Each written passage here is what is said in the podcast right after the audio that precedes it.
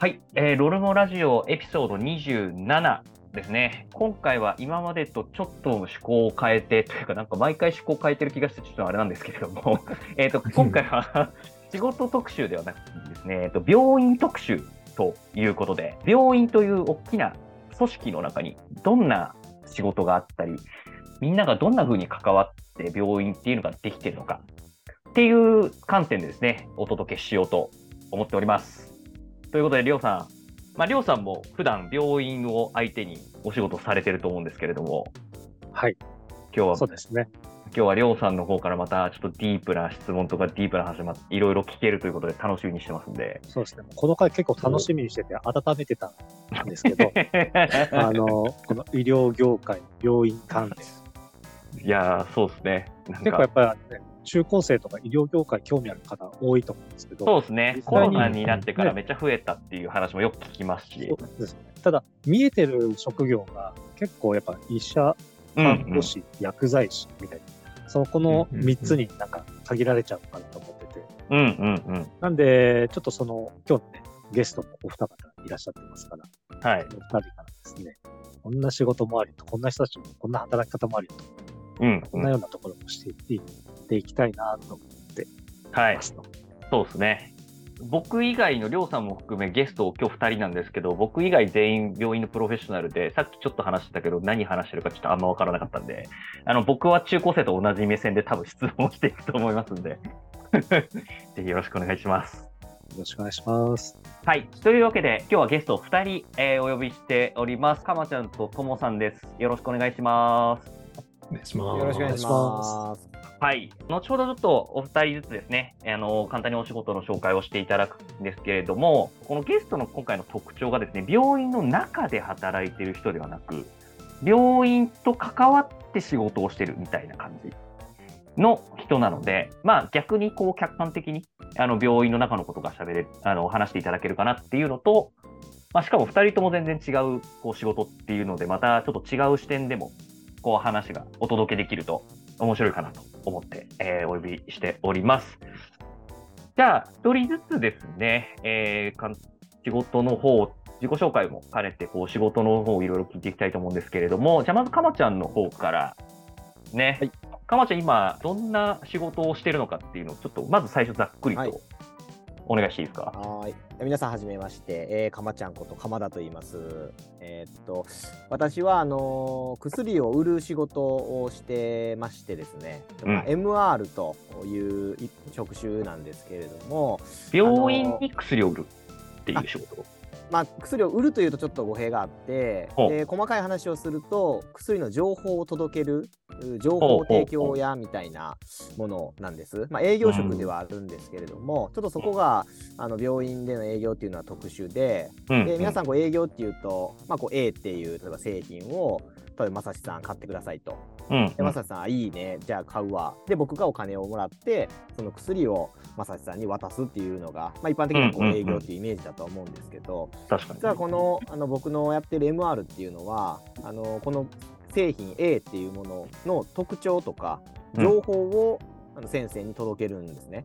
ほう。で先生がそれはいいなというふうに感じてこれを買おうと決めたら僕が持っていくんじゃなくて、うん。もうまた別の MS さんっていうですねはいはい。方がいてその人が特約店で卸さん流通業を担うまた別の全く違う会社の別の業種なんですけれども MS さんが薬を持ってそこで売買が行われるというような、ちょっと三角形のような形になっているんですへえ、え、でも、かまちゃんの会社で薬は作ってるんだよね。作ってます。僕たちは製造をしてえー情報を届ける。でただ薬を実際に売るのはそのお特約店 MS さんが売るというような構造です、へうん。ちなみになんで MR と MS みたいな、なんかそんな、なんかいびつな三角形みたいな風になってる製薬会社って皆さんが思っている以上にあるんです。例えば車とかだと、まあ、有名なところだとトヨタ日産ホンダ、おまあ、あとスバルスズキとかって言って、うんまあ、大体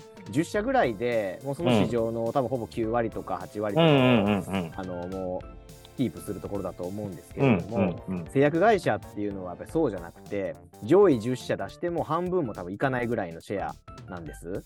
例えば僕の社会社ですと、うん。まあ糖尿病とか腎臓とかいうところに特化して作ってて、うんであの皮膚科とかは全くやってなかったりそれは違う会社がやってたりとかって言って本当にこう多岐にわたってすごい数の製薬会社さんがあるんですよ。へえ。で病院が例えばその会社全部とやり取りをするとあのもう何百あ何千っていう会社とやっぱやり取りをしないといけなくて。はいはい。大変なんでですよね。ではいそれだったら、まあ、一つこう代表して、じゃあ全部流通になりますよっていうような会社一個あの立てておけば、そこがあの窓口となって、なるほどな。やりはい取りしてくれるので、とはいはいいう側面も結構大きいかなと。いいかな。なるほどね。なるほどね。薬、まあ確かに種類も多いし、種類ごとに扱ってる会社が違うから、それ全部と取引したらもう病院がめっちゃ大変なことになるから、病院はもう1個、もう全部まとめて渡してくれるところとやり取りをして、うん製薬会社がじゃあその MS と言われる人、流通する人とやり取りをしてみたいな風になってると。そうですね。あはい。まあ、ーなるほど MS さんも何社かあるんですけど、まあ、うんうんそことやり取りする。まあ、大体4社、5社ぐらいですかね。はいはいはい。病院はそこでやるだけで何百という会社とやり取りがまあできると。はい薬をはいすることができるなるほど。というような構。造ですね。あそれってまさにメーカーと卸とそのね小売小売の関係みたいな、なんかちょっとそうすると少し単純化しすぎてるかもしれませんけども、なんかまあ簡単に言うといっぱいメーカーがあって、でそことこう一個ずつ窓口やり取りはできないので、間に卸っていううん機能があって、で病院はその卸から買うと。うんうん。ただ、お卸はそのメーカー一つ一つの製品の細かい情報とかまでは知らないので、そうですそれはね。メーカーの人間が情報を届けるっていう、はいこんな感じですよね。はいはいはいなるほど。まさにその通りです。めちゃめちゃシンプルに言ったらその通りですね。うんうん。あの、製薬に限らず医療機器もそうですね。機器もそうですあよあ。そうなんだ。まあ、まあ、日本の召喚集に準じてるっていう感じで理解してました。ね。うん。ああ、それ日本の感じなんですね。海外は違う。アメリカだともうダイレクトにそのメーカーの人間が手術室に入って全部なんか補充したりとか、あの一切合切とかやってるんで、そんなイメージですね。え卸はでもやっぱり薬の方が圧倒的に存在感大きいと思いますよ。機器の卸よりはやっぱり違うと思います。薬の卸っていうのはやっぱりはっきりした立ち位置があるイメージですね。ー、うん。なるほど。いやー、勉強になる。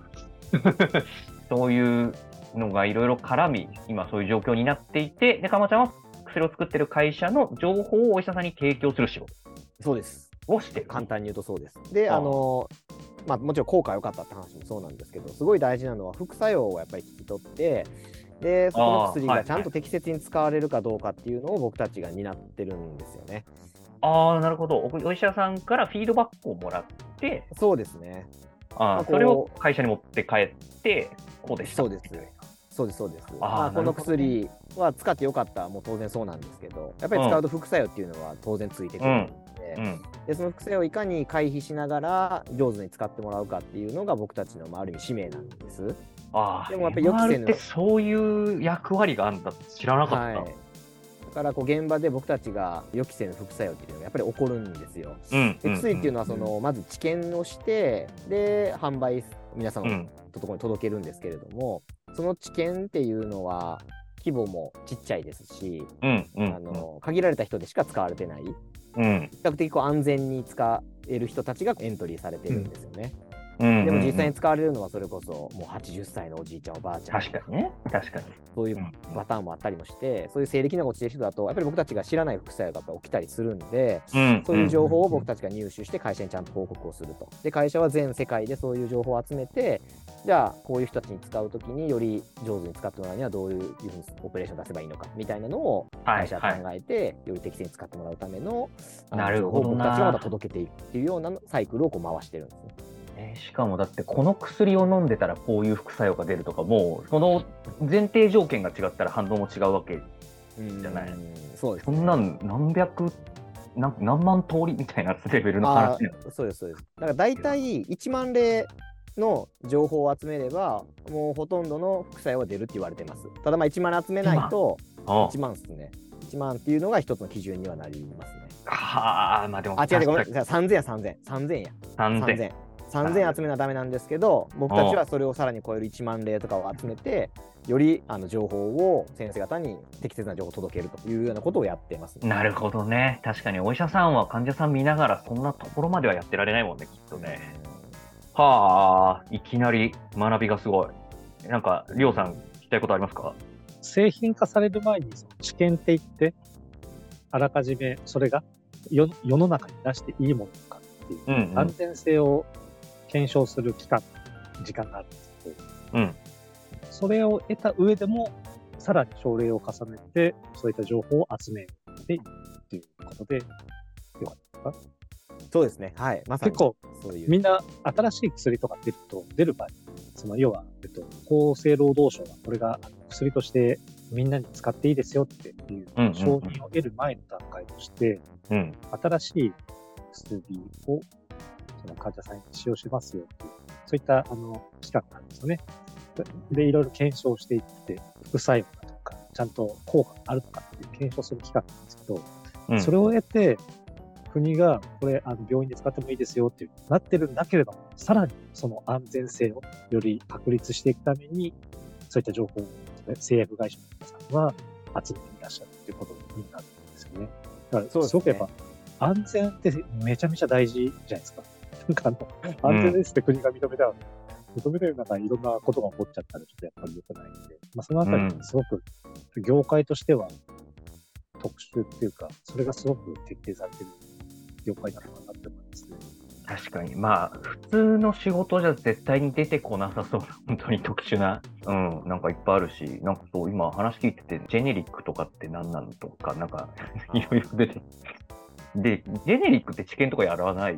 やってる？えっとね、ジェネリックは、まあ、治験はやってないですね。で、これまた、ややこしい話になるんですけど、まず、僕たちの会社は先発品って言って、うんうんその特許のある薬を売るんです。まあ、要は、全く新しいものを作って売ってると。うん。で、その全く新しいものの特許が切れてしまうと、うん。まあのこの薬はこうやって作るんですっていうのを他の会社が使えるようになるので、ああ、なるほどね情報が公開されるわけね。まあ、そう簡単に言うとそうですね。はいはいはい。だからいろんな会社さんが特許がないものを安くうん売ることができると。じゃあそれの安全性はどうやって見てるんかっていうと治験をやってるわけじゃなくてうん。あのまあ大体一緒やともう本当言葉を選ばず言うと、うんうん。まあ、こう溶け方とかは違うんだけれども、まあ、この有効成分っていうのがやっぱり薬には入っててはいはい。でそれは同じものを使ってると。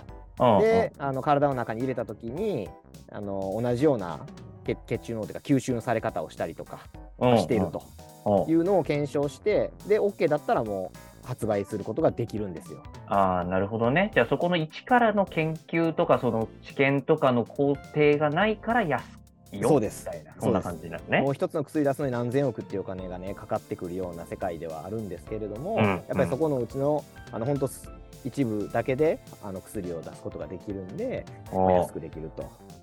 なるほどね。まあ、いい面もあるし、うなんか知り合いの MR は絶対にジェネリック使わないって言ってて、ああ、そうなんだとか思いながら聞いてて、まあなんか、まあそうですね。いろんな面が全く同じじゃないんですよね。うん、そうそうそう、なんかそんなことは言ってた。そうそうこの薬っていうのを見たときにその効果を示す化学成分物質が入っててでもその薬を作るために、まあ、錠剤にしたりとか、うん、うん。あの液体にしたりとかするためにやっぱりいろんな添加剤が入ってるんですよね。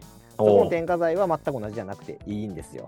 ああ、なるほどね。その有効成分じゃないところは一緒じゃなくていいってこと？そうですね。だから難しい薬例えうんうんばその体の飲んだ時に吸収される度合いっていうのがやっぱりすごく大事な薬ってあるんです。例えばほうほ100口の中に入れてで吸収されるのが多分10やと。